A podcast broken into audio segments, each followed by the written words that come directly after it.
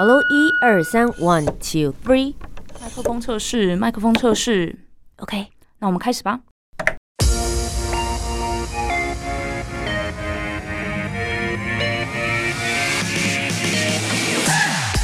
很会说，很会讲，不再是广播主持人的专利。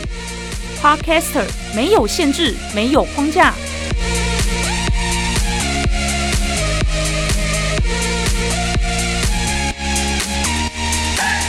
两性、职场、文化、生活，三十分钟，三方观点，奋力激荡。我是涂杰，我是苏珊，和播客一起播客闹闹。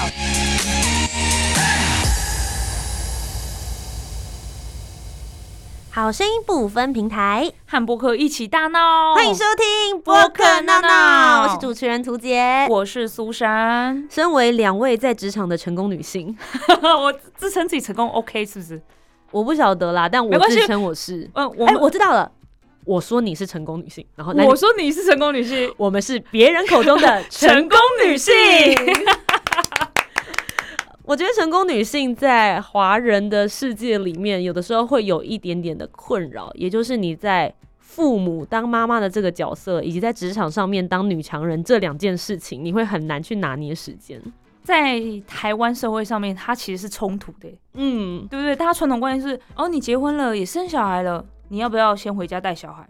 对，或者是大家就会说，哦，你还在工作哦、然后我心里想说，怎么样？怎么了吗？但因为我妈妈是职业妇女，所以嗯其实我真的有看得出来，身兼一个妈妈，然后跟一个职场上面的女性，其实一天就是只有二十四小时，很公平，其实是非常非常辛苦的事情。没错，那这件事情其实是有影响到我本人对于生小孩这件事情的看法，所以今天的节目当中呢，我们就邀请到了 Podcaster 这位播客呢，是跟她的老公嗯一起经营他们的节目，我们就今天一起来找他们聊聊有关于亲子以及夫妻的问题吧。播客 VIP，今天来到我们节目的播客是孩子睡了的简，欢迎 Hello，欢。迎。Hello，你们两位好。好的，今天邀请到了简来到我们的节目当中呢，因为其实最主要是因为你现在有一个比较特殊的身份，是我们两个都没有的对，妈妈。没错，生小孩这件事情实在是让人无法想象啊！哎、对我自己也有时候会无法想象这件事。而且我觉得最有趣的事情是，你们的 podcast 名称叫做“孩子睡了”，孩子都睡了，妈妈也累啦、嗯为什么还会想要做 podcast 的节目啊？哦，其实一开始呃做 podcast 这件事情不是我主动提出的，而是我先生他就说他其实，在那时候因为二零二零年不是有一个疫情嘛，其实他在疫情之前他就一直觉得说。Podcast 是一个很好用来讨论夫妻关系的一个节目，嗯因为它的体质比较长，然后可以听比较久，然后那个讨论可以完整一点。他就一直说服我，可是我就觉得会有人想听这种东西吗？就是谁想听名不见经传的人去聊他们之间的关系？嗯然后所以我就一直说不要不要不要。但后来疫情爆发了嘛，然后就开始觉得，哎、是这这个产业它是开始往上走的，嗯然后我也开始有时间去想这件事。嗯但就一直还是有点无法跨出。但有一天，就是在小孩睡了之后，我就跟他聊天聊一聊，就说我觉得我们节目应该要叫“孩子睡了嗯哼”，因为一开始一直不想要开始一个节目，是因为我不知道主题是什么，嗯。主题只聊我们之间，那不是很奇怪吗？很？狭隘的感觉，很狭隘的感觉。嗯。但是我突然就想说，其实我们最常聊天的时候，就是在孩子睡了之后，孩子睡了之后是夫妻聊天或是吵架。最 最对最完整的一段时间嘛，所以我们就是这个节目就是孩子睡了，等孩子睡了之后，我们要来聊天，聊什么？聊我们之间的关系，或是聊社会最近发生的事情，嗯或是我们要来解决我们之间的矛盾，这都是一个很好的时间。那把它录起来给大家听，我觉得也不错。所以决定了孩子睡了这个节目名称之后，对我来讲反而是哦很放心的开始。哎、嗯解决自己夫妻之间的矛盾，为什么要讲给大家听啊？其实有一些事情就是觉得它其实是万年考古题，嗯，例如说。嗯呃，过年的时候，媳妇到底是应该要回 回去自己原生家庭娘家还是要娘家还是回婆家对这个东西，其实它是一个万年考古题。那每一年每一年，所有的人都在吵这件事情。嗯嗯那我们就也会觉得这件事情，它的确是我们之间的一个 issue，嗯，拿出来讨论，也许我们的观点会帮助别人看到不一样的事情。因为事实上，孩子睡了这个节目，它最热门的一个话题，其实发生在过年。对，哦过年，我们一年前录了一集叫做“呃媳妇的不过年宣言还是哦是老婆的不过年宣言。所以这是你的立场的嘛？，对啊，我说的不过年，并不是说我因为讨厌跟夫家的人一起吃饭，所以我不过年。我最后得出来的结论其实是。我想要去重新回到人的角度去思考，不去思考社会的结构，也不去思考说我在这个社会扮演的角色，而是回到我身为一个人，我本来就可以决定我现在在哪里。嗯，那因为我这样的决定，所以造成大家的局域，那是一件很奇怪的事情。所以我们整集节目在讨论这个，然后这集真的是我觉得触动到很多人。我觉得会很有共鸣，因为我今年也是，就是陷入人生的第一次思考，哦说到底应该要去哪里过年这件事。对，可是我觉得，因为可能我的另外一半他们就是比较开明一点，他说没关系啦，因为他们要回乡下，嗯然后我很讨厌塞车。嗯，所以我就想说，OK，那我就不要回去，我就待在就是自己的家里面这样子。可是确实，因为他们是那种就乡下大家庭，嗯很多人就会问他哪有这种事，为什么可以不回来？嗯对，所以就是即使是我们两个，我们两家人都自己瞧好，觉得没有问题哦、嗯。你还是会受到很多其他外界或者亲戚的影响、哎，对，但是其实去承受那种压力，根本是一件我觉得很很无谓的事情啊。就是嗯。打从一开始，人类就设定了一个规则，就说你过年就是大家要一起过年，然后就会开始产生各种过年方法的不同的矛盾。但是我们可以去试着质疑这个前提，是不是每个人每一天都一定有一个仪式要过？嗯，像我很常在节目里面说自己是反节日。嘿就 就是就我不过节啊，哎对，我不过节，像是什么情人节、什么生日，你知道陈太超讨厌你对陈太好了，没有？哎对耶对耶，所以老公都不用准备礼物喽。哎、这个当然不是对他好啊。哎、这这里面有一个很微妙的东西，就我不过节是因为我要把每一天都过得很认真。嘿，每天都是节日，每天都情人节，也不知道，就是我今天想要怎么过，我就怎么过，我不会说因为今天是什么节日就去特别做这些被节。日绑架。哎、嗯对，哇所，以这个主题也好值得可以来探讨哦。对啊，嗯所以其实孩子睡了就是一个什么东西都可以谈，因为孩子睡了之后，嗯。我们就任何事情都可以谈。所以 OK，、嗯。孩子睡的时候，爸爸妈妈的话题性全部都大展开的。对对对对，所以也不见得说总是聊育儿啊，或者总是嗯聊婚姻，因为有的时候也会讨论说，因为像是我们的工作是编剧跟导演，是，嗯所以有的时候会对社会上一些事情，甚至像是之前陈奕迅导演的《消失的情人节》，嗯。它也是引起很多关于男女性之间相处的讨论嘛，有一些争争端这样子，所以我们就会用我们自己的观点，再加上我们的专业去讨论这个议题。嗯，很有趣哎。所以其实从简的介绍当中就知道他们的 podcast 其实主题非常非常多元，而且会抛出一些一般人不会有的想法。但是今天呢，很特别，是因为我们三个女性啊，刚好一个单身，一个新婚，一位是妈妈，嗯所以今天我们想要来聊一下关于女性在职场上会遇到的一些问题。马上进入我们今天的主题。闹闹 Topic。我是今天值班的苏珊，刚有提到我们三位女性呢，在感情家庭上面呢有不同的身份角色，所以今天想要来跟大家讨论一下，生小孩会不会影响我的职场表现呢？因为我之前有看到一个比利时的广告，她是用比较夸张的手法去拍摄，就是一位女性怀孕了，然后同事们呢都很关心她的身体，哎、你怀孕啦，哦，恭喜恭喜，然后主管就说，哎、那你就回家去生小孩吧，好好的休息。有一天，她的羊水破了。然后大家都好紧张哦，叫她赶快去医院。他说不用不用，我没事我没事我没事。然后就没有去医院，也没有生小孩。一天一天过去，很多人看到他说：“哎，你怎么还在怀孕啊？”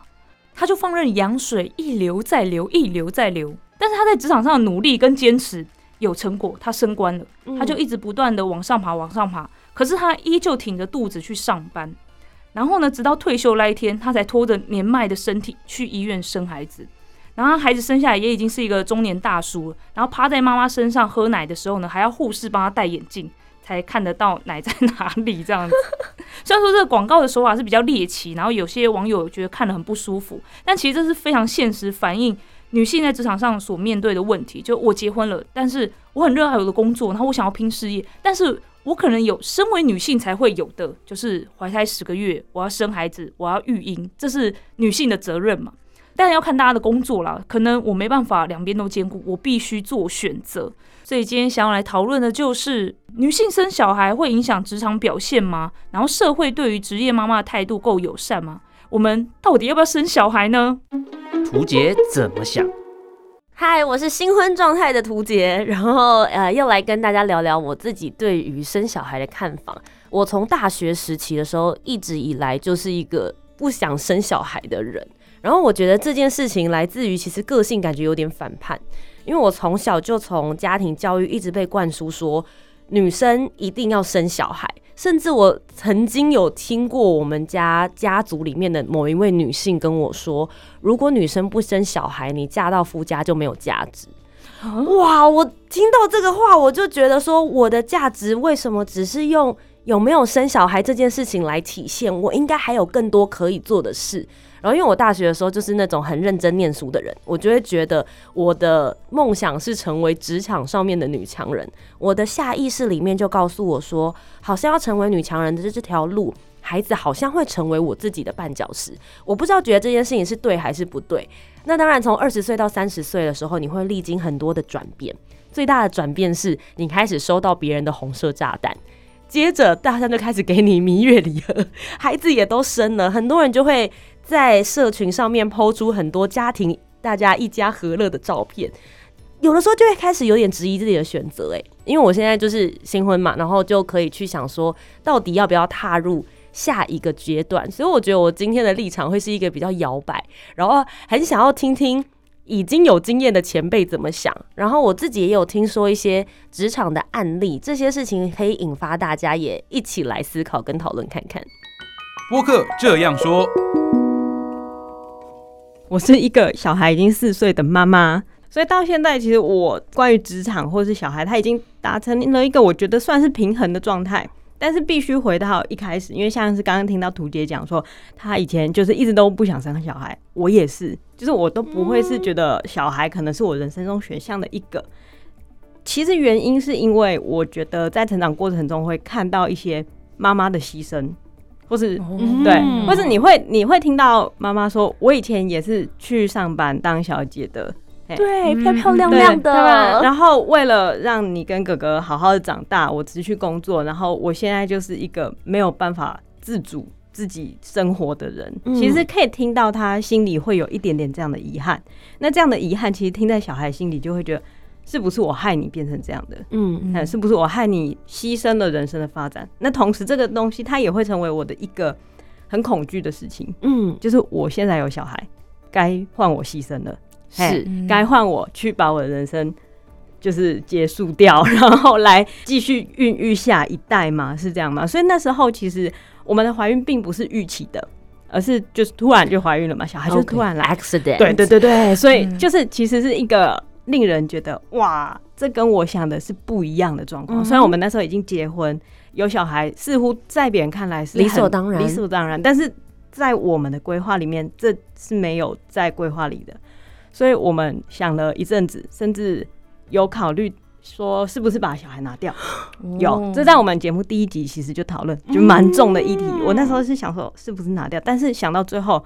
我觉得我还是想留下这个小孩，嗯，但是我留下小孩之后，告诉自己的第一件事情就是，从现在开始，这个小孩不能成为我的借口，因为我如果留下这个小孩，然后我就说，哦，因为我我开始怀孕，我开始生小孩，我的职场工作因为这个小孩而被改变，我成为一个比较没有成就的人，都是因为小孩，那这样小孩不就很衰吗？很衰，对他要去承担说他侵蚀掉我人生。这个罪名，我觉得这对小孩是完全不公平的事情，所以我从那时候就开始提醒自己，就是因为有小孩，我才要更更加的认真的去活我的人生，不要让我的人生变成好像被他拖累还怎样，那那不是一个借口啊，因为其实。我们就算不生小孩，我们生活中还是会遇到烂事，我们的工作表现还是会不好。对，所以，我如果今天因为工作表现不好，只因为我有小孩可以怪罪，我就怪罪小孩，那那不是一件对的事情。那这是我当时的想法嘛？但是后来在工作的过程中，你要说没有影响，那是骗自己。因为其实的确一定会有影响。光是你在写剧本的时候，就有人要换尿布，因为我是一个编剧嘛，嗯所以其实我很幸运的部分是，我可以自己决定自己工作的时间，是哎、自己决定我要在家工作。所以有很长一段时间，我觉得我应该要可以兼顾我的工作跟育儿。嗯，毕不过竟其实这嗯中间一定还是会对有呃受到干扰的时候啦，对对对，而且很嗯常会觉得我没办法从那个育儿的状态切换回写剧本的状态，因为写剧本是你整个人要好像上升了一样，嗯，然后在专注，对在那个故事的环境里面。可是如果今天小孩他就是发烧了，你就很担心。你整个心其实有一半是在那边的，所以我很常会说，你多爱一个人，你就是多一个弱点。你感觉很像是那个被黑道追杀的，有没有？然后他就是呆的 然后被掐住的那种对感觉。对对，所以就是觉得我如果少爱一个人，我就不会有一个弱点在那边嘛。对，但是嗯因为现在已经这样了，所以我觉得就是要面面临这个现实，我其实没有那么强，去承认这件事，我其实没有那么强。那我想要在哪一方面表现得更卓越？啊，我问了自己之后，我想要在工作上表现得更卓越，那我就要请帮手，所以我就把小孩送去保姆那边，嗯因为很多人其实包括我一开始也会觉得说，我想尽可能的参与他的生活，不要那么快把他送给别人带，嗯，会有这样子对自己的期一许。定对，嗯但是当我权衡过后之后，我发现我想要成为一个在工作专业领域上面有杰出表现的人，那我一定得需要别人的帮忙。那不代表我是一个不好的妈妈，那代表我是一个清楚选择之后的结果。好，所以我们今天听了一开始的话，先听了这个妈妈的想法，要不要在自己本身职场上面发展的牺牲，然后跟带小孩之间的牺牲这件事情的过程，然后当然还有单身的苏珊有很多的 迷惑，还有我自己也在摇摆不定。我们今天呢，就一起透过三方讨论的部分来聊聊大家彼此的观点跟想法。你怎么想呢 Let's？Battle。刚刚听到两位的分享，我觉得要不要结婚可能也变成我的一个选项了。其实你知道吗？我我是单身，然后我是没有对象的状态，可是我偶尔还是会在想说。哎、我现在是广播节目主持人，然后我每个礼拜都有固定的节目要播出，然后我觉得好忙哦。如果有一天我怀孕的话，那我那些节目要怎么办？在没有对象的状况下，也会去思考到，如果我怀孕的话，那怎么办呢、会觉得好像累积一直以来的东西就停摆了。嗯，对，尤其因为我是接案工作者，编剧应该也算是接案嘛接案有的时候是一个延续性的东西，当有的时候厂商需要你，结果你当时在生小孩，或是你当时在带小孩或育婴的时候，我就会觉得我的关系好像断掉，之后又要重新再来一遍呢。嗯嗯，但是其实我觉得我的状况是很幸运的，因为我有累积已久的，也不算已久啊，累积的人脉，然后他们有事情还是会问我说能不能做，嗯这是一方面，就是以接案量的方式来讲是没有问题的。但是另外一方面，就是你自己的头脑转不转得过来的问题。就是如果你没有办法从育儿状态转到编剧工作的状态，那会是一个很浪费时间的事情。就是你应该工作了，可是你的头脑还在育儿。然后我后来就想到说，它是我的阻力。但它其实也可以成为我的助力。嗯，就我现在在想育儿的事嘛，那我为什么不写育儿节目？哦，对，因为像之像是之前那个富邦儿少基金会，他们也有给儿童看的剧集的影集征集的活动，嗯，我就写了，我也有入选，所以我就写了一个给儿童看的儿童节目的剧本，充分展现妈妈的价值在职场上。就想说，反正因为现在生小孩的人很少嘛，嗯。所以你是一个有生小孩的编剧，你变稀缺资源呢、对，所以大家就会觉得，哎、你你说的对哦，因为我也没生过小孩嘛，啊，嗯。既然你说这样，那可能就是这样，所以你的那个公信力就突然就是好像有一点飙升，就是对，品牌力有一点增加这样子。嗯然后另外一方面，就是除了剧本以外，我也开始想说，好，那我要开始讲故事给小孩听嘛。嗯，我是编剧，所以我就开始讲一些书上没有的故事，开始自己编故事，然后发现这故事很好听。然后我们又录了另外一个 podcast 节目，叫做《一起说故事》。嗯它是一个嗯现在自己讲好像有点不好意思，不过这个节目非常的红，它比《孩子睡了》本频道还要红。嗯嗯，它是每每集大概有至少十万的下载量的一个故事。然后我就是收集所有的听众小朋友听众的投稿，然后再用我的专业去把它编辑，然后改编成一个很有趣的广播剧，然后找我的朋友来一起录音。你看我这个工作，然后跟交友，然后还有育儿，全部混在一起做，是我就觉得。其实它不会是一个纯然的阻力，是看我怎么运用这个阻力而已。所以其实它反而发展变得更好、更多元对。嗯，我这个之前其实也没有特别想过，但我会觉得女性跟职场还有育儿之间，还有一个非常重要的元素，就是另外一半。嗯。嗯。哦，对，那其实也是另外一半要足够在状况里面，嗯。哎因为我们两个都是自由的工作时间，所以我们要很知道说，我们现在可以呃有谁出去，有谁要补位。我觉得补位这个概念在生完小孩之后非常的重要，就是我们会共同拥有一个行事力啊，然后就是同步嘛。我这一天我要出去，那他就得在家，嗯或者他就得去接小孩。这些沟通其实打通了之后，事情就会 run 得很顺利，有点像是共同合伙人的概念。